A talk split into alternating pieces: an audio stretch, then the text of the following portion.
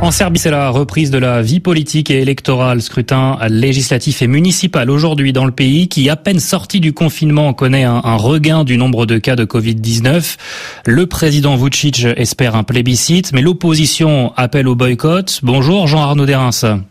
Bonjour. Vous êtes le correspondant de RFI à Belgrade. Pourquoi ces scrutins sont-ils organisés aujourd'hui? Eh bien, les élections locales devaient avoir lieu ce printemps et le président Vucic a voulu y coupler des législatives anticipées alors même que l'homme fort de la Serbie dispose déjà d'une majorité absolue au Parlement. Son but était d'être en position de force alors que le calendrier des négociations avec le Kosovo devrait se précipiter. Le scrutin les scrutins étaient initialement prévus le 12 avril, mais ils ont dû être repoussés à ce 21 juin en raison de l'épidémie de Covid-19.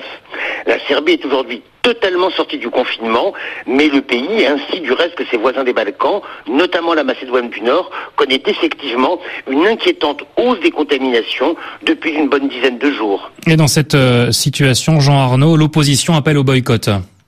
En effet, presque toutes les formations d'opposition représentées dans l'actuel Parlement appellent au boycott, depuis le Parti démocrate au centre-gauche jusqu'au mouvement d'extrême droite Veri. De très nombreuses organisations de la société civile appellent également à ce boycott, avec des médias monopolisés par le pouvoir, une omniprésence de la figure du président Vucic, une dérive autoritaire accentuée par l'état d'urgence. Les conditions, estiment-ils, ne sont absolument pas remplies pour envisager des élections libres et démocratiques. Néanmoins, 21 formations vont briguer des suffrages des citoyens, parmi elles de nouveaux groupes d'extrême droite, mais aussi deux listes issues des mobilisations anti-régime de l'année 2019 qui ont fait le choix de la participation.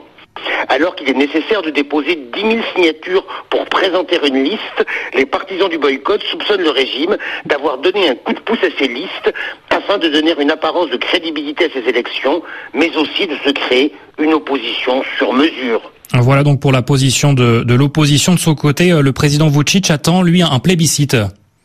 Assurément. L'issue du scrutin ne fait guère de doute. Le parti progressiste serbe d'Alexander Vucic est quasiment assuré de disposer à nouveau de la majorité absolue au sein du futur Parlement.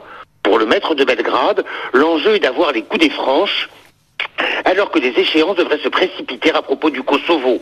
Dès samedi 27 juin, Alexander Vucic et son homologue kosovar Racine Farci sont convoqués à la Maison Blanche, où les bases d'un accord politique entre Belgrade et Pristina pourraient être annoncées. Alors que les deux capitales bruisent de rumeurs, on ignore encore quelles pourraient être ces bases politiques, mais l'administration Trump semble en tout cas décidée à boucler au plus vite le dossier. Les États-Unis ont repris la main sur le dialogue Kosovo-Serbie, l'Union européenne, marginalisant l'Union européenne, plus divisée que jamais sur le sujet. Merci Jean-Arnaud Derins, correspondant de RFI à Belgrade.